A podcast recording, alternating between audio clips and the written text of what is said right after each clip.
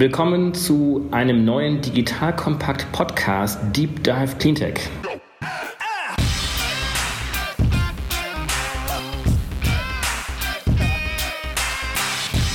Ich bin David Wortmann, Gründer und Geschäftsführer von DWR Eco. Wir sind eine auf Cleantech spezialisierte Beratungsagentur und heute sitze ich hier mit Christopher Burkhardt zusammen. Er ist nämlich europäischer Geschäftsführer von ChangePoint. Habe ich das richtig so gesagt? Das stimmt, David, absolut. Ja. Ihr sagt wahrscheinlich CEO. Genau, ich bin eigentlich der regionale CEO für Europa von ChargePoint. Und da werden wir sicherlich gleich noch ein bisschen mehr äh, darauf eingehen, wer oder was ChargePoint ist. Ihr Lieben, hier ist nochmal Joel von Digital Kompakt und ich möchte euch noch einen kleinen Hinweis geben, denn unser Cleantech-Format wird unterstützt von VCO. Die kennt ihr vielleicht schon aus unseren anderen Podcast-Reihen und ich glaube, das könnte für viele von euch ein super spannender Arbeitgeber sein, denn VCO ist ja Teil der Familienunternehmensgruppe Fissmann, das steht für Fissmann Taking Care of und das Berliner Unternehmen konzentriert sich auf die Themen Digitalisierung, Deep Tech, Prop Tech, New Business und Smart Living. Mit neuen Arbeitsmethoden wie zum Beispiel Design Thinking entwickelt VCO umfassende Lösungen und kümmert sich um die Bedürfnisse der Menschen in ihrem privaten und beruflichen Umfeld. Deshalb gründen sie eigene Unternehmen und investieren in Deep Tech und Prop Tech Startups und das Team ist immer auf der Suche nach anderen großen Köpfen, um an der VCO-Reise teilzunehmen. Super energetisch kann ich euch sagen. Ich war schon vor Ort, hungrige Leute, die ganz kreativ arbeiten und wirklich innovativ unterwegs sind. Wenn du auch Teil dieser Familie werden willst, guck dir die Jobs mal an unter vco.io, schreibt sich v-co.io oder ich verlinke das auch nochmal auf unserer Sponsorenseite und hier in den Shownotes unter dem Podcast. Vielleicht werde ich einfach zu Beginn äh, zwei, drei Kennziffern zumindest mal für den deutschen Markt aufbereiten und hier wiedergeben. Wir können gerne auch gleich ein bisschen auch über andere Märkte sprechen außerhalb von Deutschland. Was in Deutschland zumindest bekannt ist, dass die Bundesregierung ein eine Million Ziel ins Leben gerufen hat. Das war schon 2007, also eine Million Autos, Elektroautos bis 2020. Was wir heute wissen, ist, dass dieses Ziel nicht erreicht wird, wahrscheinlich auch mangelnder Gesetzgebung, mangelnder regulatorischen Rahmenbedingungen. Da können wir sicherlich auch gleich noch ein bisschen zu sprechen. Aber in letzter Zeit scheint das Thema doch ein bisschen an Dynamik auch gewonnen zu haben. Ich habe mir nochmal die Zahlen angeguckt der neu zugelassenen Elektrofahrzeuge. Zumindest bis Ende August 2018 liegen jetzt die Statistiken vor. Da sind kumuliert immerhin 177.000 Elektrofahrzeuge zugelassen worden. Also es ist gar nicht so wenig, aber natürlich bis 2020 eine Million noch sehr, sehr weit entfernt. Nach den neuesten Abschätzungen ist es anscheinend so, dass wir dieses Ziel dann 2022 erreichen. Auch dann mit Hilfe von Ladeinfrastruktur, die dann von ChargePoint und von anderen kommt. Der BDW, das ist der deutsche Verband der Energiewirtschaft, hat die Statistik, dass wir heute in Deutschland rund 13.500 Ladestationen aufgebaut haben. Also gar nicht so wenig, aber natürlich immer noch nicht ausreichend. Ähm, was den Ausblick anbelangt, sehen wir, dass wir bis 2025 mit ungefähr zwei bis drei Millionen Elektrofahrzeugen rechnen in Deutschland. Das ist ungefähr ein Marktanteil von vier bis 6,5 Prozent. Und bis 2030 sollen es dann bis zu 15 Prozent dann auch werden. Was die Ladeinfrastruktur dann anbelangt, müssten natürlich dann auch noch mehr gebaut werden. Bis 2025 äh, wird hier damit gerechnet, dass wir von den heute 13.500 Ladepunkten auf ungefähr 130 bis vielleicht sogar 190.000 Ladepunkten kommen. So, das sind jetzt ein paar Zahlen, um einfach nur, nur mal klar zu machen, wo wir stehen. Das ist ein Markt, der noch entsteht. Christopher, vielleicht magst du einfach mal ganz kurz was zu ChargePoint sagen, aber vielleicht bevor wir dort einsteigen, auch noch mal ein bisschen was zu deinem Werdegang, weil den finde ich eigentlich ganz spannend. Du kommst aus der Automobilindustrie, hast in der Solarwirtschaft lange gearbeitet, warst bei der Firma Uber und anderen unterwegs. ChargePoint. Ja, also David, sehr gerne. Erstens danke, dass wir uns hier treffen konnten. Wir sind bei der NOAA-Konferenz in London heute und das ist natürlich ein schöner Anlass, äh, das auch zu tun. Erstmal vielleicht zu ChargePoint ein paar Worte. ChargePoint ist eine Firma, die es seit elf Jahren gibt. Unser Hauptsitz ist in Kalifornien, in der Silicon Valley, sehr nah an San Jose, in einem Ort, der Campbell heißt äh, gegründet von überzeugten E-Mobilitätsfans. Zwei von denen waren auch Bürgermeister von verschiedenen Orten in der South Valley. Und wir sind gewachsen zu eigentlich dem größten Netzwerk von vernetzter Ladeinfrastruktur in Nordamerika. Vor zwei Jahren hat die Firma angefangen, sich wirklich sehr stark für internationales Wachstum zu interessieren. Voriges Jahr haben wir eine Investitionsrunde für Europa gestartet, äh, Series G, und haben dort 120 Millionen Dollar eingesammelt, vor allen Dingen von Daimler, Siemens, BMW, Venture Capital Fonds und Private Equity Fonds, die uns unterstützen, um eben ChargePoint nach Europa zu bringen. Und so bin ich auch zu ChargePoint gekommen im November letzten Jahres, um hier praktisch unser Geschäft aufzubauen. Und bevor wir darüber anfangen, hast du mich gebeten, kurz über meinen Werdegang zu sprechen. Ich bin jemand, der sehr viel verschiedene Sachen gemacht hat in seinem Leben und der vielleicht einen nicht traditionellen Hintergrund hat, im Sinne, dass ich sowohl politische Arbeit für Unternehmen gemacht habe, sowohl Marketing gemacht habe, als auch Business Development und auch Finanz in der Automobilindustrie, in den Medien und so weiter. Die letzten Jahre habe ich mich aber wirklich auf Energie und Mobilität fokussiert. Ich bin auch selbst ein leidenschaftlicher Autofahrer ähm, Auto fährst du, wenn ich mal fragen darf? Im Moment fahre ich einen Tesla, ja ähm, weil das auch das wahrscheinlich beste Elektrofahrzeug heute ist.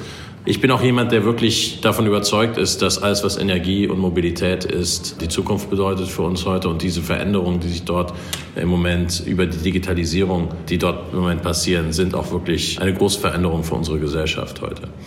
Die letzten Jahre habe ich, wir haben uns bei First Solar kennengelernt, als ich dort Europa geleitet habe und den Mittleren Osten und Afrika aufgebaut habe. Davor habe ich auch für Daimler gearbeitet in Corporate Finance. Nach First Solar bin ich dann zu Uber gegangen, habe dort ein Team aufgebaut, das wirklich ein Marktentwicklungsteam war für Europa, Mittlerer Osten, Afrika, 45 Märkte.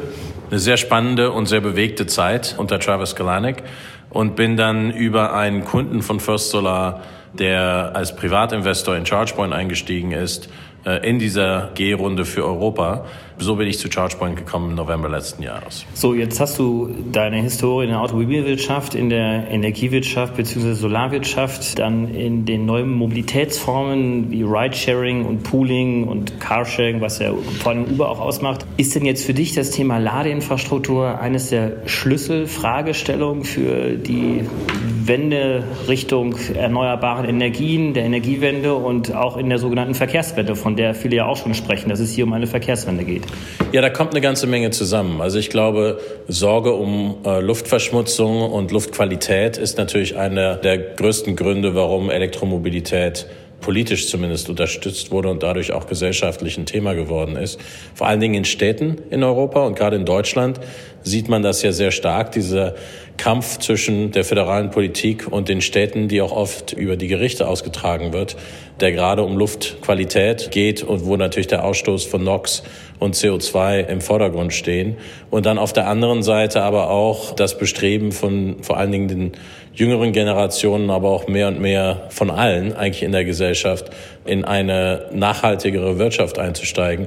Das bringt natürlich sehr stark einmal diese Mobilitätswende mit sich. Auf der anderen Seite auch die Energiewende, die wir gehabt haben, hat natürlich dafür gesorgt, dass Elektromobilität heute als vertragbar und nachhaltig gesehen wird. Weil wenn der Strom nicht nachhaltig ist, dann kann auch die Elektromobilität nicht nachhaltig sein. Wobei ich gerade kürzlich die Zahlen nochmal angeschaut habe, vor dem Hintergrund des aktuellen deutschen Strommixes, wo ja auch immer noch Kohle und auch ein Anteil Atomenergie drin ist, dennoch der Umstieg von einem konventionell betriebenen Diesel und Benziner auf ein Elektromobil für die Umwelt günstiger ist. Und zwar um 60 Prozent. Genau. Aber dennoch soll uns das nicht von dem Ziel abhalten, die Stromversorgung komplett auf erneuerbare Energien umzustellen, damit dann wirklich Elektromobilität auch äh, tatsächlich CO2-frei dann ist. Ja, und mit der Elektromobilität kommt auch eine ganze Umstellung. Also das eine, was ich sagen würde, ist, die Elektromobilität muss man im Kontext sehen von der Veränderung der Mobilität. Das heißt, der Umstieg auch auf andere, nachhaltigere Mobilitätsmittel, von Fahrrad zu Scooter zu Shared Mobility, wie wir gerade besprochen haben, auch mit Uber, also Ridesharing, äh, Carsharing und so weiter. Das ist einmal, ich glaube, das Verlangen der heutigen Generation, sich nachhaltig zu bewegen, aber auch, wenn man noch keinen Führerschein hat, man eben heute schon die Möglichkeit hat, darüber, dass es diese Apps auf seinem Telefon gibt, einfach viel mobiler zu sein weil es einfach viel mehr in Reichweite gerückt ist vom, von jedem Verbraucher. Wenn man sich dann die Elektromobilität anschaut und die Rolle der Ladeinfrastruktur, ist es natürlich so, dass man sich heute kein Elektrofahrzeug anschaffen würde, wenn man nicht weiß, wie man es laden kann. Das heißt, die Ladeinfrastruktur einfach dort zu haben, ist einfach sehr wichtig. Auf der anderen Seite, was wir eben sehen, weil wir haben inzwischen schon 500.000 Fahrer auf unserem Netzwerk. Also das Netzwerk von ChargePoint ist ein wirklich sehr großes Netzwerk, vor allen Dingen, wenn man es vergleicht mit eigentlich dem zerstückelten Markt in Deutschland, wo es sehr viele kleine Anbieter gibt, die auch oft einfach nur in einem Teil der Wertschöpfungskette unterwegs sind und sich nicht die komplette Wertschöpfungskette von Ladeinfrastruktur, über die wir sprechen können, sich nur mit dem Teil beschäftigen. Und die 500.000 ist jetzt eine weltweite Zahl. Das ist eine weltweite Zahl. Macht genau. euch dennoch aber zum weltweit größten Ladeinfrastruktur-Provider. Genau. Und die Art und Weise, wie wir funktionieren, ist, wir verkaufen Ladeinfrastruktur an eigentlich dezentrale Eigentümer, das heißt Arbeitsplätze, äh, Supermärkte, aber auch öffentliche Instanzen, ob das jetzt Energiebetreiber sind oder Tankstellenbetreiber oder wer auch immer. Ja, vielleicht ja. gehen wir da mal kurz mal rein. Also wie ist denn der Vertrieb aufgebaut? Verkauft ja. ihr direkt? Geht ihr über Projektentwickler? Wir verkaufen vor allem direkt. Das heißt, wir verkaufen entweder direkt oder über Channel-Partner, das heißt also Vertreiber eigentlich oder Distributoren von unseren Produkten. Was wir verkaufen, ist einmal die Ladeinfrastruktur selbst, aber dann auch ein Servicepaket. Und das Servicepaket gibt einem einmal den Zugang zu dem Netzwerk von Fahrern gibt einem aber auch ein Benutzerportal, wo man Preise setzen kann, wo man die Analytik mitbekommt von wie sich die Infrastruktur verhält und so weiter.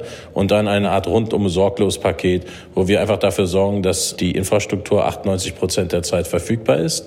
Und wir kümmern uns um den Service und um alles drumherum, dafür zu sorgen, dass die Ladeinfrastruktur funktioniert. Ihr Lieben, hier ist nochmal Joel von Digital Kompakt. Und wenn bei euch gerade die Bude brennt, es geht total durch die Decke, aber keiner berichtet drüber, dann braucht ihr vielleicht eine PR-Agentur. Dann sitzt ihr da und fragt euch, Mist, wen kenne ich denn da? Wer ist denn eigentlich gut? Worauf kommt es an? Kann mir vielleicht jemand einen empfehlen? So, und hier sitzt jemand, der euch einen empfehlen kann, denn ich sitze ganz oft auf der anderen Seite. Ja, ich kriege von denen halt immer ganz viele Pressemitteilungen und die kommunizieren mit mir sehr, sehr viel. Und auf dem Wege habe ich über die Jahre, und es sind ja immerhin schon über zehn, die ich jetzt in der Digitalwirtschaft aktiv bin, einen gewissen Stamm an Agenturen kennengelernt und auch für mich einige ausgewählt, die ich für empfehlenswert halte. Das heißt, wenn du eine PR-Agentur suchst und Hilfe bei der Pressearbeit brauchst, geh doch einfach mal auf digitalkompakt.de slash PR. Da findest du ein kleines Formular. Ich muss nur zwei, drei Sachen von dir wissen. Dann kann ich gucken, ob ich eine kenne, die zu dir passt. Und wenn dem so ist, stelle ich sie dir direkt per E-Mail vor vor. Wenn nicht, kriegst du einen kurzen Hinweis und es kostet dich außer Zeit nichts. Also ich will kein Geld von dir haben, sondern es ist einfach ein Service von uns, dass wir dir helfen, wenn wir eine gute PR-Agentur kennen, sie dir zu empfehlen. Wie hoch muss denn die Auslastung pro Ladesäule sein, damit es sich auch für den Betreiber lohnt, eine Anlage von euch zu kaufen? Also wenn ich mir die Zahlen anschaue, dass es kumuliert 177.000 Elektrofahrzeuge in Deutschland gibt. Wir haben roundabout 13.500 Ladepunkte. Das heißt, jetzt mal überschlagen sind es ungefähr 14 Autos pro Ladepunkt die ja sicherlich auch nicht jeden, jeden Tag laden im Durchschnitt, ist sicherlich auch standortabhängig. Lohnt sich das dann schon sozusagen für den Ladeinfrastrukturbetreiber? Oder also wie rechnet ihr das? Also erstens, die 13.500 sind öffentlich zugängliche Ladepunkte. Das heißt, es ist nicht die ganze Infrastruktur, die da ist. Es Wir haben dann auch mehr durch die privaten, genau. Privat, Arbeitsplatz und so weiter, die nicht öffentlich zugänglich sind. Ne? Auf der anderen Seite, es gibt kein Businessmodell, das wir heute kennen, wo sich die Ladeinfrastruktur dadurch rechnet, dass man jemandem Strom verkauft. Weil der Strom einfach viel zu billig ist. Weil der Strom sehr billig ist und weil die Auslastung nicht da ist. Und äh, die Auslastung wird auch noch sehr lange nicht da sein. Können uns gerade mal die verschiedenen Segmente des Marktes anschauen.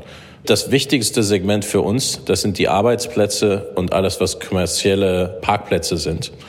Weil das ist dort Supermärkte, Theater, ganz genau. Golfplätze. Da, wo man sein Auto abstellt. Also wenn man sich einfach vorstellt, wir sprechen jetzt über privat betriebene Fahrzeuge, wir sollten auch über Flotten sprechen. Ja. Wenn man sich privat betriebene Fahrzeuge anschaut, und das ist auch da, wo es die meiste Wahl heute gibt, der Elektromobilität, übrigens als kleiner Abstecher, die 177.000 Fahrzeuge, der Grund, warum wir nicht bei einer Million sind, ist, weil es einfach sehr wenig Vielfalt gibt bei den Fahrzeugen, wenig Modelle. Es gibt, die glaube ich, jetzt in Deutschland 33 Modelle, was ja jetzt... Äh Auf mehrere tausend wahrscheinlich, wenn man es über die komplette Automobil... Viel zu wenig eigentlich, ja. Ja, also wenn man sich heute als normale Familie ein Elektrofahrzeug kaufen will und man hat zwei Kinder, hat man nicht allzu viel Wahl, wenn man mit dem Auto auch mal in Urlaub fahren will. Naja, oder, oder, wie ich mit drei Kindern, ich glaube du ja auch. Ich auch, äh, genau, gibt es auch sehr wenig ja. Auswahl. Ja. Der Punkt ist ganz einfach, diese Vielfalt von Fahrzeugen wird dafür sorgen und auch verschiedene Preispunkte, weil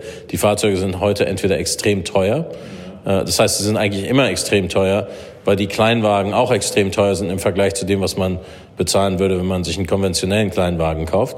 Das heißt, man muss schon wirklich Überzeugungstäter sein, um sich heute ein Elektrofahrzeug zu kaufen.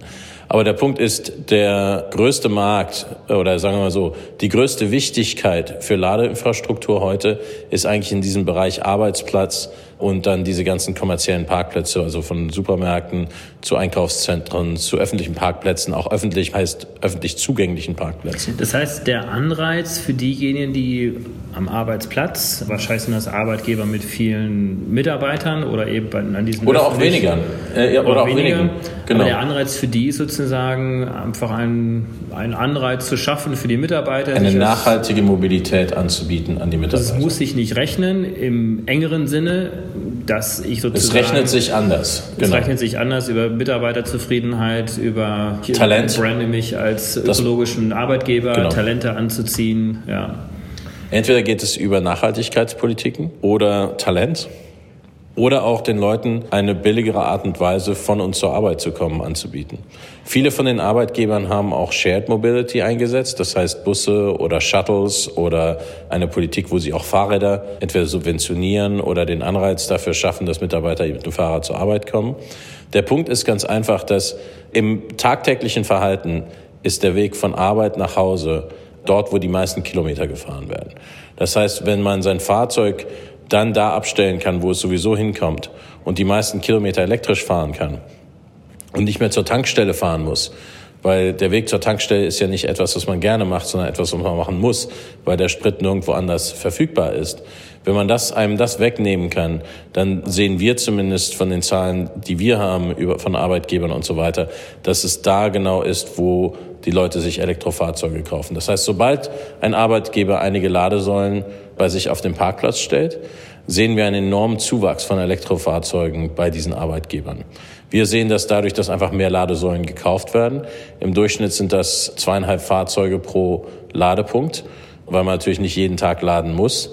Vor allen Dingen jetzt, wo die Batterien größer und größer werden und die Abstände eigentlich immer relativ klein sind zur Arbeit und zurück, gehen die Ladevorgänge etwas zurück, was auch sehr gut ist. Das andere ist, man kriegt eine sehr hohe Auslastung her hin von diesen Ladepunkten. Das heißt, ich brauche gar nicht so viele Ladepunkte pro Parkplatz jetzt zur Verfügung zu stellen, weil ich die genau. über App und irgendwelche Kalendersysteme dann so steuern kann. Und über kann, die Funktionalitäten, die wir anbieten. Genau. Also wir ja. bieten ein System an, wo der Arbeitgeber Zugang kriegt zu einem Portal, wo er verschiedene Funktionen aktivieren kann, von Wartelisten bis Reservierungen bis verschiedene Preise für verschiedene Gruppen. Das heißt, äh, eine Gruppe können die Arbeitnehmer sein, eine andere Gruppe können die Besucher sein, äh, eine dritte Gruppe kann allgemein zugänglich sein, wenn der Parkplatz nachts geöffnet wird für die Umwohnenden zum Beispiel. Es gibt enorme Möglichkeiten, das individuell zu gestalten über ein einheitliches System. Die Auslastung ist groß, weil ein Ladepunkt im Durchschnitt von zwei Fahrzeugen pro Tag benutzt wird während des Tages. Durchschnitt laden Leute zwei, drei Stunden, parken vier, fünf Stunden. Im Durchschnitt kriegt man etwa zwei Fahrzeuge pro Ladepunkt. Und wir rechnen immer mit zweieinhalb Fahrzeugen pro Ladepunkt, wenn es darum geht, wie viel Infrastruktur man bauen sollte. Aber kommen wir jetzt nochmal zurück zu dem Bezahlmodell. Das funktioniert heute so, dass es Arbeitgeber gibt, die sich da überzeugen lassen, dass das schick und gut ist. Ist das ein tragbares Geschäftsmodell auch für die Zukunft oder werdet ihr in Zukunft anders rechnen müssen, weil es nicht immer alle Arbeitgeber gibt, die sich ein grünes Image vergeben wollen? Gibt es da andere Bezahlmodelle, die das letztendlich für euch dann auch also finanziell also, darstellbar machen lassen? Es ist ja nicht so, dass der Arbeitgeber unbedingt die Kosten des Stroms tragen muss sondern es gibt genauso viele Arbeitgeber. Also sagen wir mal so, im Moment ist es so, dass die meisten Arbeitgeber den Strom umsonst geben als Anreiz. Aber selbst wenn man den Strom verrechnen würde, wäre es noch immer ein ganzes Stück billiger, elektrisch zu fahren, als mit einem konventionellen Fahrzeug zu fahren. Das Problem fängt dann an, wenn man versucht, mit dem Strom Geld zu verdienen und wenn man den Strom versucht, so teuer zu gestalten, wie heute die Benzinpreise sind, um damit Geld zu verdienen. Was wir sagen ist, öffentliche Ladeinfrastruktur auf den Straßen funktioniert nicht, ist übrigens auch strittig mit der Mobilitätspolitik der meisten Städte, die gar nicht wollen, dass die Fahrzeuge auf der Straße parken. Äh, natürlich soll man sich die Frage stellen, in Gegenden, wo Leute keine Parkplätze haben, aber trotzdem Fahrzeug haben und elektrisch fahren wollen, wir sehen da vielmehr ein Modell der geteilten Infrastruktur, als ein nachhaltiges Modell. Wenn ich bei der Arbeit laden kann, brauche ich zu Hause nicht mehr zu laden. Es ist ja nicht so, dass ich immer meine Batterie leer fahre. Äh, ich warte auch nicht, wenn ich ein elektrisches Fahrzeug habe, bis ich zum Äquivalenten der Reserve komme, weil ich einfach nachladen kann, wenn immer ich parke, wenn diese Ladeinfrastruktur verfügbar ist. Das heißt, es geht uns viel mehr darum, wirklich nachzuvollziehen, wie Leute Elektrofahrzeuge benutzen und dann die Ladeinfrastruktur dort aufzubauen, wo sie auch wirklich parken. Und das kommt dann dazu, dass man Ladeinfrastruktur hat, die auch wirklich benutzt wird. Das Businessmodell der Ladeinfrastruktur ist ein anderes Businessmodell zu unterstützen. Supermärkte zum Beispiel. Wir wissen, dass Leute, die dort laden können, teilweise das dann auch machen, wenn sie sowieso zum Supermarkt müssen, länger im Geschäft bleiben. Und dann kann man über Preismodelle dafür sorgen, dass die erste Stunde umsonst ist, die nächste Stunde als Parkgebühr abgerechnet wird und dann immer größer wird, je nachdem, wie lange man bleibt, weil man natürlich dafür will, dass der Nächste diese Ladeinfrastruktur benutzen kann. Und da gibt es wirtschaftliche Modelle, die zeigen, dass Leute länger im Supermarkt bleiben und auch mehr kaufen in dem Moment. Und der Strom wird dann eigentlich dadurch zurückbezahlt, dass man das Businessmodell des Retailers unterstützt hat.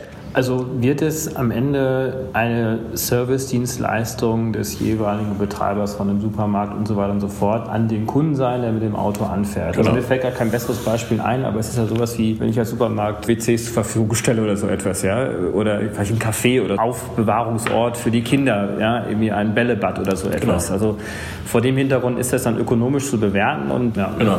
Und einige machen das ja auch heute schon, wenn man sich an Büchergeschäft das ein Café hat zum Beispiel. Das ist ein gutes Beispiel, warum jemand länger bleiben würde und dann vielleicht auch das Buch kauft, wenn er ein paar Kapitel drin gelesen hat oder ein Kapitel drin gelesen hat, ein paar Seiten drin gelesen hat. Das ist genau das Modell. Ich meine, natürlich braucht man auch Schnellladeinfrastruktur, weil wenn man lange Strecken unterwegs ist, muss man nachladen können. Die Zeiten, die man braucht, um nachzuladen heutzutage, werden immer kürzer. Und wie sind die Zeiten? Also was heißt langsam ist und schnelles Schaden? Das ist von einem Fahrzeug zum anderen unterschiedlich. Leute glauben immer, es ist die Ladeinfrastruktur. Es ist eigentlich das Batteriemanagementsystem, mhm. das entscheidet, wie lange man braucht. Aber dein Tesla beispielsweise, wenn du den jetzt... Wenn ich 20, 30 Minuten lang lade und lange Strecken fahre, dann habe ich 200, 300 Kilometer nachgeladen. Dann fahre ich die nächsten zwei, drei Stunden, dann muss ich sowieso eine Pause machen. Also ich bin, wenn ich 1000 Kilometer fahre mit meinem Fahrzeug, muss ich zweimal nachladen, was mir im Ganzen etwas über eine Stunde Wartezeit gibt. Die Wartezeit ist aber nicht äquivalent zu neben dem Wagen stehen und warten, bis der Tank voll ist, sondern man stellt das Auto ab, es lädt, während man etwas essen geht, einen Kaffee trinkt, sich kurz ausruht, was anderes macht und dann fährt man weiter. Ja, also es ist eigentlich halt sehr dann, bequem. Wenn, wenn ich eh den Einkauf mache oder ins äh, ja, genau. Theater gehe oder sowas. Genau, und das stellt auch neue Herausforderungen an Architektenfirmen zum Beispiel, die sich überlegen, wie diese Parkplätze und Raststellen der Zukunft aussehen. Heutzutage ist es so, man fährt auf einen Rastplatz, tankt erst fünf Minuten, stellt dann sein Fahrzeug irgendwo anders ab und geht einen Kaffee trinken, etwas Kleines kaufen. Vielleicht fährt man auch einfach weiter oder man isst was. In der Zukunft, und man sieht das heute schon gerade bei Tesla Superchargern und die Supercharger, die jetzt gebaut werden von Ionity und anderen Konsorten, das sind eigentlich Parkplätze. Das heißt, man parkt sein Fahrzeug an, einfach. Das heißt aber auch, dass man sich überlegen muss, wie die Parkplätze neu gestaltet werden müssen. Auch Parkhäuser in den Städten. Wenn ich eine Flotte von Ridesharing-Firmen laden möchte, vielleicht für Carsharing auch nochmal eine Waschanlage anbieten will, dann wird das Fahrzeug wahrscheinlich geladen, während es innen ausgesaugt wird. Man benutzt eigentlich die Zeit des Parkens effizienter, um das Fahrzeug auch zu laden. Und das ist gerade da, wo Elektromobilität sehr interessant wird. Naja, wir kennen die Statistiken ja auch, dass im Durchschnitt ein Auto, ich glaube, 23 Stunden ja immer noch nach wie vor genau. steht am Tag und eigentlich nur eine Stunde bewegt wird. Genau. So, und diese Stunde, wo es im Prinzip steht, mal jetzt abzüglich der roten Ampel, an der ich stehe, die kann dann in der Tat dann auch genutzt werden zum Aufladen dann auch. Wenn die Infrastruktur richtig aufgebaut wurde. Genau. Jetzt haben wir sehr viel über den Privaten gesprochen. Du hast gerade auch das Thema Flottenmanagement angesprochen. Ich glaube, da ist das Geschäftsmodell wahrscheinlich dann insofern relativ simpel, weil sich einfach der Arbeitgeber, der Flottenmanagementbetreiber einfach eine Menge Kosten sparen kann, weil er genau. selber betankt und einfach mit Strom tanken günstiger ist als mit Benzin oder Diesel. Äh, genau. Und dann ist natürlich die Frage, wie viel kostet das Fahrzeug? Es ist aber auch sehr viel bequemer. Im Flottenbereich gibt es eigentlich drei Segmente. Das heißt, es wird vier Segmente geben. Das vierte gibt es noch nicht. Da kann ich auch kurz zu sprechen. Das erste ist einfach, was wir Return to Base nennen. Das heißt, Fahrzeuge, die eine Garage verlassen, ihre Runde drehen und dann wieder zurückfahren in diese Garage. Innerhalb dieses Segments sind eigentlich zwei die normalen PKWs und kleinere Lieferfahrzeuge und dann die Busse, Müllabfuhr oder also größere Lastwagen, wenn man so möchte. Das eine ist eine DC, also Schnellladeumgebung, Busse und Laster. Das andere ist eine AC, also eine langsame Laden ist relativ gesehen gar nicht mal so langsam. Da geht es wirklich darum, auf der einen Seite, vor allen Dingen bei Flotten wie Bussen, dafür zu sorgen, dass man das Laden abstimmt auf die Zeit, wo der Bus ankommt und bis er wieder weg muss und die Route gut kennt. Das heißt, man braucht ein Interface in das Flottenmanagementsystem. Der Punkt ist nämlich, dass man, auch wenn man den Bus in zwei Stunden laden könnte, wenn er aber zehn Stunden parkt, bis er wieder das nächste Mal los muss, was typischerweise nachts der Fall ist, dass Busse um mehrere Stunden stehen, weil während der Nacht natürlich viele Routen einfach nicht benutzt werden. Und der Fahrer hat ähm, ja auch Uhrzeiten. Dann. Genau und man dafür sorgen kann, dass man die Busse sequenziell und intelligent lädt, bedeutet, dass man die komplette Energiekapazität, die man braucht, in einem solchen Depot ziemlich stark runterfahren kann was dann die Kosten senkt von der Infrastruktur, weil die Kosten der Infrastruktur gar nicht die Ladesäulen sind, sondern die Kapazität, die man in dieses Depot bringen muss, also die Energie, die man da reinbringen muss. Das heißt, wenn man das intelligent steuern kann und ein Interface schaffen kann zum Flottensystem, und das ist das, was wir machen, und eine intelligente Architektur hat seiner DC-Infrastruktur, wo die auch sequenziell und in Modulen laden kann, dann schafft man es, diese Kosten sehr stark zu optimieren. Und bei einer Garage ist es genau das Gleiche. Das dritte Segment, wenn man so möchte, also das sind zwei Segmente, einmal Bus und Truck, auf der anderen Seite eben PKWs und Lieferwagen. Das dritte Segment dann, das ist einfach dort, wo es keine Garage gibt. Das heißt, ein Taxibetrieb oder ein Uber oder ein Flottenbetrieb der Lieferwagen, die keine Garage haben, wo sie abends hingehen, weil sie entweder einfach nicht aufhören zu fahren oder weil sie längere Strecken fahren müssen, aber zwischendurch Pausen machen, die brauchen eine geteilte Infrastruktur oder zumindest Zugang zu einer geteilten Infrastruktur oder Zugang von einer geteilten Garage, wo sie eben ihren Stellplatz haben, der elektrifiziert ist. Das ist ein extrem interessanter Markt, der wächst gerade sehr stark oder ist eigentlich noch am Anfangsstadium und fängt jetzt an, sehr stark zu wachsen, weil diese Flotten elektrifizieren, weil die Politik sie dazu auch anspornt in bestimmten Städten. Das letzte Segment in dem Flottenbereich, das sind eigentlich die Langstreckenfahrer, vor allen Dingen Laster, wo aber heute es noch wirklich keine Fahrzeuge gibt wo die größeren Unternehmen, äh, die diese Lastkraftwagen herstellen, sich aber große Gedanken machen im Moment über, wie die Ladeinfrastruktur dann aussehen muss, wenn auch größere Frachten elektrisch transportiert werden. Also die Fahrzeuge gibt es in der Tat schon. Ich weiß jetzt nicht, wie leistungsfähig sie sind, aber ich war vor einigen Wochen in China gewesen bei dem Hersteller BYD und mhm. die haben schon große, ich habe auf deren Fabrikgelände hunderte von diesen großen Elektro-Trucks genau. gesehen und äh, Müllfahrzeugen und Bussen und so weiter genau. und so fort. Ja. Die Müllfahrzeuge und die Busse, die sind auch schon im Einsatz. Und Flixbus hat ja gerade erst neulich. Flixbus hat jetzt neulich angekündigt, das ist auch BYD.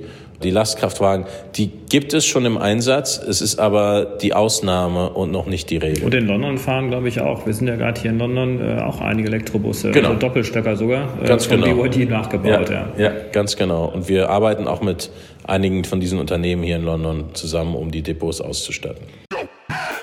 Ihr Lieben, wenn ihr unternehmerisch tätig seid, müsst ihr bestimmt auch des Öfteren reisen. Und hier kann ich euch unseren Partner Horizon Studios ans Herz legen, denn Horizon Studios entwickelt Premium-Reisegepäck für die nächste Generation und verbindet dabei smarte Tech-Features mit schickem Design. Wir sprechen hier also von Koffern, die in Deutschland entwickelt werden und als besonderes Feature eine integrierte, herausnehmbare Powerbank aufweisen. Also ein leerer Handy-Akku auf dem Flughafen gehört damit mal definitiv der Vergangenheit an.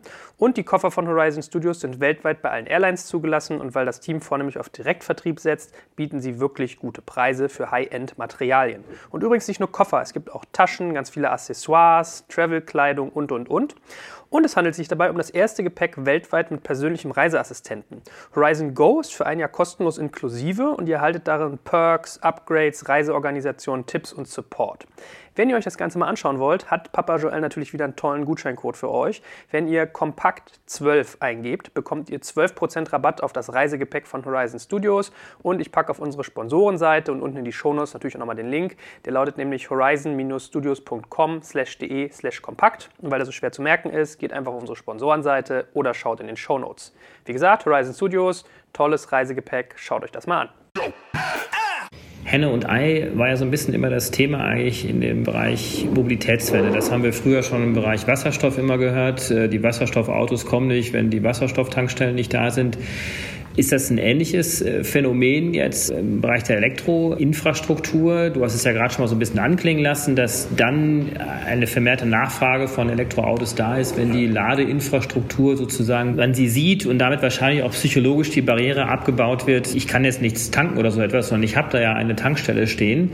Hilft es das alleine, wenn ihr jetzt mit einem riesengroßen Aufwand äh, möglicherweise noch nicht drüber nachdenkt, ob sich das jetzt rechnet oder nicht, einfach ganz viel Ladeinfrastruktur in den Markt reinschmeißt? Heißt, dass dann sozusagen der Verbraucher nachkommt oder braucht man da doch noch so ein paar andere Hilfestellungen? Also der regulatorische Rahmen beispielsweise auch. Spielt der dann möglicherweise doch auch noch eine wichtige Rolle? Es gibt ja in Frankreich, in Deutschland teilweise ja auch, in den anderen Ländern gibt es ja Zuschüsse für Elektroautos. Ist sowas dann auch hilfreich dann?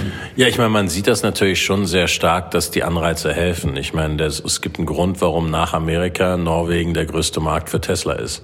Norwegen ist nicht eines der großen Länder in Europa. Und die Niederlande und die Schweiz, die die nächstgrößten Märkte sind, sind auch keine großen Märkte, vor allen Dingen nicht, wenn man das vergleichen würde mit einem Deutschland, wo man erwarten würde, dass die Fahrzeuge hingehen, wenn man sich anschaut, was die Regierung sich vorgenommen hatte. Das sind ganz bestimmt regulatorische naja, ähm, In Deutschland ja haben wir ja die, die Regel ja aufgestellt, dass man 4000 Euro Zuschuss bekommt wenn das Elektrofahrzeug unter 60.000 Euro kostet. Das war sozusagen genau. eine, sagen wir mal, äh, Lex Tesla wahrscheinlich gewesen, weil die Tesla in der Regel nicht unter 60.000 Euro kosten. Und damit ja, genau. ist die Verbreitung hier nicht so groß. Aber es gibt auch nicht allzu viele Modelle, die unter 60.000 Euro kosten. Ja. Nein, es gibt sehr wenige. Mehr und mehr heute, also von Leaf zu E-Golf zu anderen. Es gibt inzwischen schon einige, Renault Zoe und so weiter. Aber der Punkt ist eigentlich, ja, Anreize stimulieren natürlich den Markt, die Anreize, die den Markt noch viel stärker stimulieren werden, das sind die Politiken der Städte, wo sie die Flotten praktisch mehr oder weniger dazu zwingen, zu elektrifizieren. Natürlich spielt eine Rolle, dass es die richtigen Fahrzeuge verfügbar sind, weil 4000 Euro für ein Fahrzeug, das man sich nicht kaufen will, sind kein wirklicher Anreiz. Aber ich glaube, der Punkt ist ganz einfach, dass wenn man zum ersten Mal ein Elektrofahrzeug gefahren ist, dann will man eigentlich nicht mehr zurück, weil es ein viel angenehmeres Gefühl ist elektrisch zu fahren für den Normalverbraucher, für den Durchschnittsverbraucher, der sich jetzt vielleicht kein Auto aus Leidenschaft mit einem bestimmten Motor kauft, sondern der sich ein Fahrzeug als praktisches Gebrauchsmittel kauft. Das heißt, die Anreize der Politik sind extrem wichtig, um den Markt zu setzen. Ich meine, in Kalifornien ist der Markt sehr stark gewachsen, natürlich auch, weil die Straßen sehr voll sind, weil es Ausnahmeregelungen gab für Elektrofahrzeuge und noch immer gibt, dass sie die Commuter Lanes benutzen können. In Los ähm, Angeles fahre ich ja ganz links auf der Straßenseite, gemeinsam mit den Bussen, glaube ich, und, genau. mit denjenigen, die als mehr auch als zwei oder drei Passagiere drin haben. Ganz genau. Und kommen damit schneller durch den Verkehr durch. Ganz genau, ganz genau. Und es hat Anreize natürlich gegeben, um die Fahrzeuge zu kaufen. Es gibt Anreize, was die Nachhaltigkeitspolitik betrifft, von Unternehmen Ladeinfrastruktur aufzubauen. Es gibt Anreize an die Automobilhersteller, Fahrzeuge verfügbar zu machen. Man muss in Kalifornien einen bestimmten Prozentsatz äh, seiner Fahrzeugflotte, die angeboten wird an die Kunden, muss elektrisch oder zumindest hybrid sein.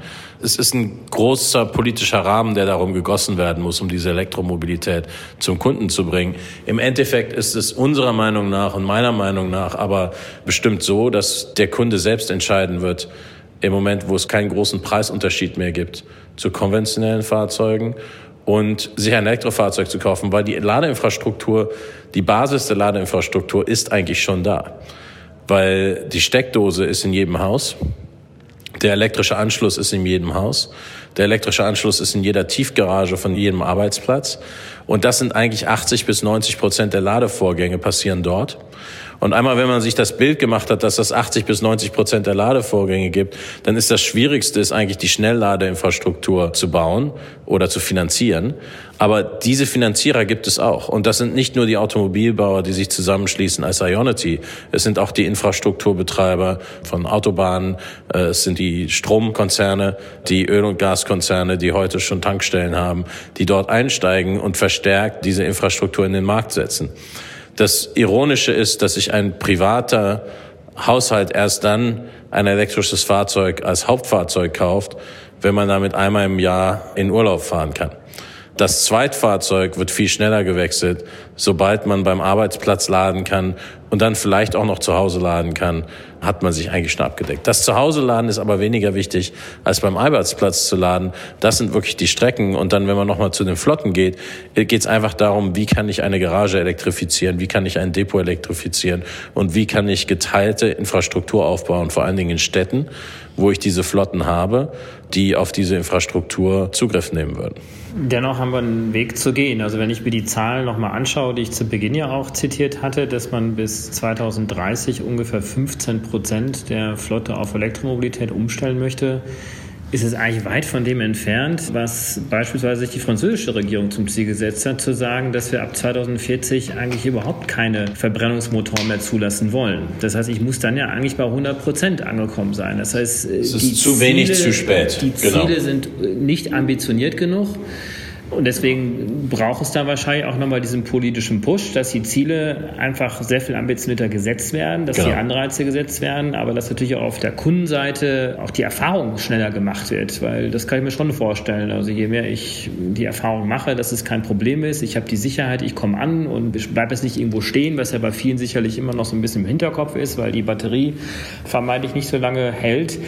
Ähm, aber wenn diese Sorgen weg sind und dann möglicherweise das Fahrgefühl auch einfach ein sehr viel besseres ist, ja, Beschleunigung, das leisere Fahren, die geringere Wartung und so weiter und so fort, dass es dann hoffentlich dann auch irgendwann nochmal zu einer exponentiellen äh, Entwicklung dann kommt, die wir brauchen, um diese Ziele überhaupt erreichen zu können. Weil 15 Prozent bis 2030 ist nicht ausreichend. Das wird auch nicht so sein. Und ich glaube, wir haben beide im erneuerbaren Bereich gesehen, dass man immer unterschätzt, wie schnell das Wachstum ist. Wir haben als Unternehmen gesagt, dass wir bis 2025 zweieinhalb Millionen Ladepunkte in den Markt bringen wollen. Was waren das? Zwei? Zweieinhalb Millionen Ladepunkte. Das heißt, auf einer Säule können zwei Punkte sein, auf einer Säule zu Hause ist ein Punkt. Zweieinhalb Millionen, davon 1,25 Millionen in Nordamerika und den Rest in Europa. Da sehen die Zahlen, die wir uns gerade angeschaut haben, natürlich sehr viel kleiner aus. Der Punkt ist aber, wenn man sich einfach nur anschaut, wie viele Fahrzeuge in den Markt kommen werden, dann sieht man, dass es diese Ladeinfrastruktur geben wird. Die meiste dieser Ladeinfrastruktur wird privat finanziert werden. Die öffentliche Hand ist da gebraucht, um Privatinvestoren, das heißt alles von Arbeitsplätzen bis private Haushalte bis Flotten, Anreize zu geben, diese Ladeinfrastruktur auf aufzubauen. Auf der anderen Seite, die Schnellladeinfrastruktur wird etwas mehr Unterstützung brauchen, einfach weil es sehr langfristige Investitionen sind. Aber der Punkt ist, es gibt ja keinen wirklichen Grund für eine Stadt, die Mobilität nicht zu elektrifizieren, wenn es nur Vorteile gibt von der elektrischen Mobilität. Ja, das vor heißt, allen Dingen, weil in Deutschland ja auch sehr häufig die Kommune äh, immer noch Anteilseigner ist der regionalen lokalen Stadtwerke, die Ganz ja genau. gleichzeitig noch Strom- und Energieverkäufer ist. Also eigentlich kann die Stadt zweifach profitieren. Genau, absolut. Die Frage ist auch, warum würde sich überhaupt noch jemand ein konventionelles Fahrzeug kaufen, wenn die Stadt schon entschieden hat, dass die Stadt eigentlich elektrisch werden soll? Das heißt, Fahrzeug, die Zyklen sind, ich glaube in Deutschland der, das Durchschnittsalter eines Fahrzeuges ist neun Jahre. Das ist wahrscheinlich sehr lang gerechnet. Im Durchschnitt eine Müllabfuhr, ein Lastwagen hat sechs bis sieben Jahre Lebensdauer. Bei öffentlichen Bussen sind es etwas weniger. Das heißt, dieser Erneuerungszyklus, der ist maximum zehn Jahre lang.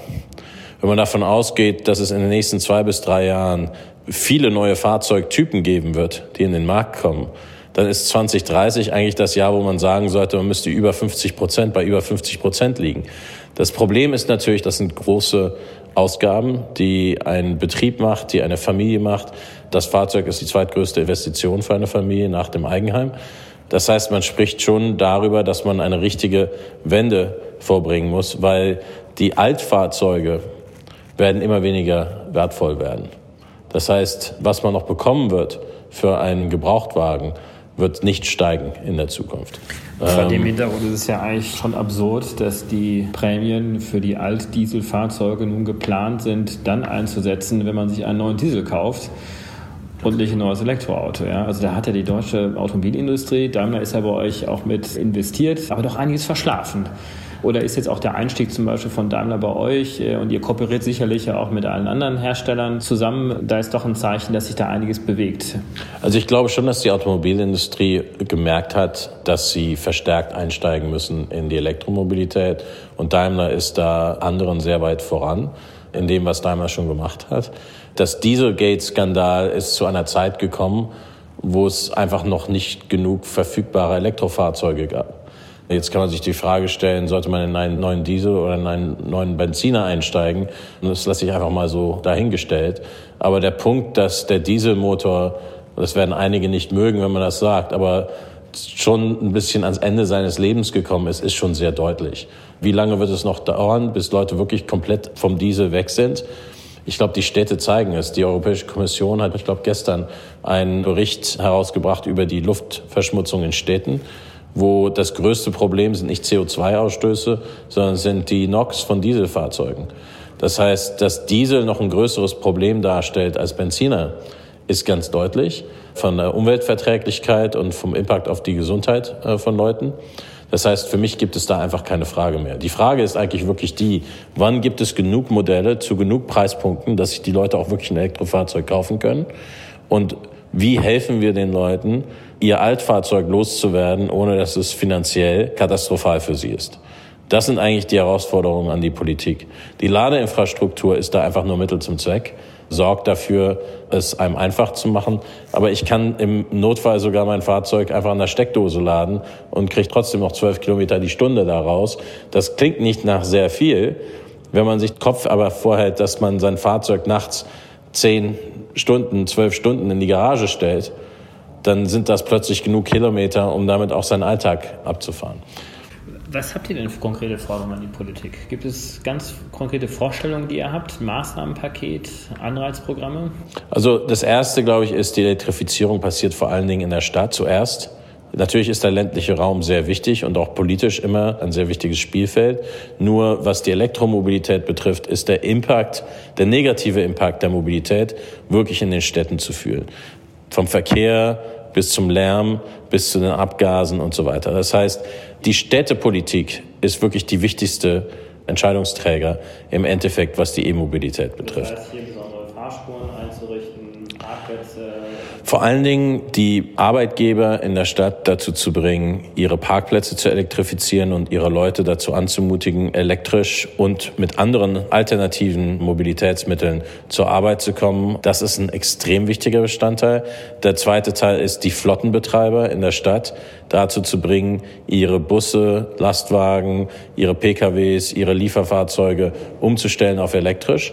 Wenn wir das schaffen, dann brauchen wir auch keine speziellen Spuren mehr und so weiter, sondern dann geht es einfach darum, wie kriege ich einen richtigen Wandel zur Elektromobilität in den Städten hin. Das wird sehr viele Vorteile mit sich bringen. Es bringt auch mit sich, und das sieht man vor allen Dingen auch heutzutage in Antworten von Konsumenten und wie sich die neuen Generationen Richtung Fahrzeug aufstellen. Sehr viele Jüngere heute wollen gar kein Fahrzeug mehr haben sondern die sind sehr froh, wenn sie sich mit geteilten Mobilitätsmitteln in einer Stadt bewegen können.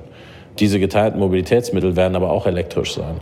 Das heißt, wie kriegen wir die Infrastruktur hin, die geteilte Infrastruktur, die diese Mittel ermöglicht? Und wie sorgen wir dafür, dass das Pkw-Eigentum wirklich abgestimmt wird auf die Ausnutzung von diesen Fahrzeugen im Endeffekt? Und einmal, wenn die Städte elektrifiziert sind, dann kann man über das Land nachdenken. Aber im Land ist oft das Problem viel kleiner als in den Städten, was die Elektromobilität betrifft. Und ich kann mir vorstellen, dass sicherlich auch Bauvorschriften auch helfen könnten, dass man möglicherweise Absolut. sagt, dass bei einem Neubau, wir haben ja auch gewisse Energieeffizienzkriterien im Neubau, dass man bestimmte CO2-Werte einhält, dass man die vielleicht auch damit einhalten kann, dass man eine Ladeinfrastruktur mit einbaut. Ja, dass man die Parkplätze direkt mit Ladesäulen vorsieht. Das Teure an der Installation von Ladeinfrastruktur ist eigentlich die ganze Vorverkabelung. Und diese Verkabelung, wenn die passieren würde, wenn das Gebäude gebaut wird oder renoviert wird, dann wäre es viel einfacher zu entscheiden, dass man Ladeinfrastruktur danach rüstet, wenn man sich einen Parkplatz irgendwo zulegt. Das andere ist, und das ist auch ein sehr deutsches Problem, die Entscheidungsgremien, vor allen Dingen in Mehrfamilienhäusern, wer sich Ladeinfrastruktur leisten darf, da muss man eine wirkliche Vereinfachung hinkriegen. Und ich das sollte auch nicht allzu schwierig sein. Versammlung, wo ich mich dann mit 15 anderen Parteien darüber einigen muss, ob jetzt da als ein Loch in der Wand gebaut werden darf oder nicht. Und die meisten Leute haben einfach keine Lust darauf, auf diese Diskussion, lassen es dann, dann sein. Dann, ja. Ganz das genau. Halt so der, Ganz genau. Das sind so die Barrieren, wo ich mir sicherlich vorstellen kann, dass dann auch so eine, sagen wir mal, Kostensenkung durch Skalierung dann auch eine gewisse Grenze hat, weil die Skalierung bekommt jetzt zwar schon hin mit der Anzahl von jetzt 2,5 Millionen Ladepunkten, die ihr jetzt aufbauen wollt in den nächsten Jahren aber dass doch ein größerer Teil der Kosten ja gar nicht die Ladeinfrastruktur als solche ist, die Elektrotechnik, die Ladesäule, die Ladebox, sondern vor Ort die Kosten, die ich habe, um die Löcher zu bohren, die Handwerker zu bekommen und überhaupt die Genehmigung zu haben, was ja. äh, wahrscheinlich bei öffentlich zugänglichen Punkten sogar noch schwerer und noch teurer ist, weil ich dann äh, öffentliche Ausschreibungen noch machen muss. Äh, ich habe lange bürokratische Verfahren, die dahinter stehen. Also insofern kann ich das sehr gut nachvollziehen, dass natürlich bei einem privaten Arbeitgeber, der auch Eigentümer ist oder vielleicht eine sehr gute Verbindung zu seinem Vermieter hat, dann hier sehr viel schneller auch so eine genau. Ladeinfrastruktur genau. aufbauen kann. Ganz genau, ganz genau. So, liebe Hörer, für heute sind wir schon wieder am Ende unseres Podcasts angelangt. Wenn euch das Thema aber noch weiter interessiert, habt ihr die Möglichkeit, euch auf Patreon extra lange Podcasts von uns zu besorgen. Also quasi jeweils einen Director's Cut, der noch einmal 10 bis 20 Prozent länger ist und dementsprechend mehr Inhalt bietet. Patreon schreibt sich wieder Patron, nur mit E dazwischen, also Patreon. Und unter patreon.com slash dekompakt könnt ihr euch für monatlich ein paar Taler besagte extra lange Podcasts klicken. Dort ist dann übrigens auch keine Werbung enthalten, sondern diese wird ans Ende geschnitten und auch sonst kommt ihr in den Genuss unterschiedlicher Extra-Inhalte wie unser Recherchematerial, die Teilnahme an all unseren Gewinnspielen und, und, und. Uns freut es natürlich sehr, wenn wir euch für diese Bonusinhalte begeistern können. Ansonsten vielen Dank fürs Zuhören und auf bald.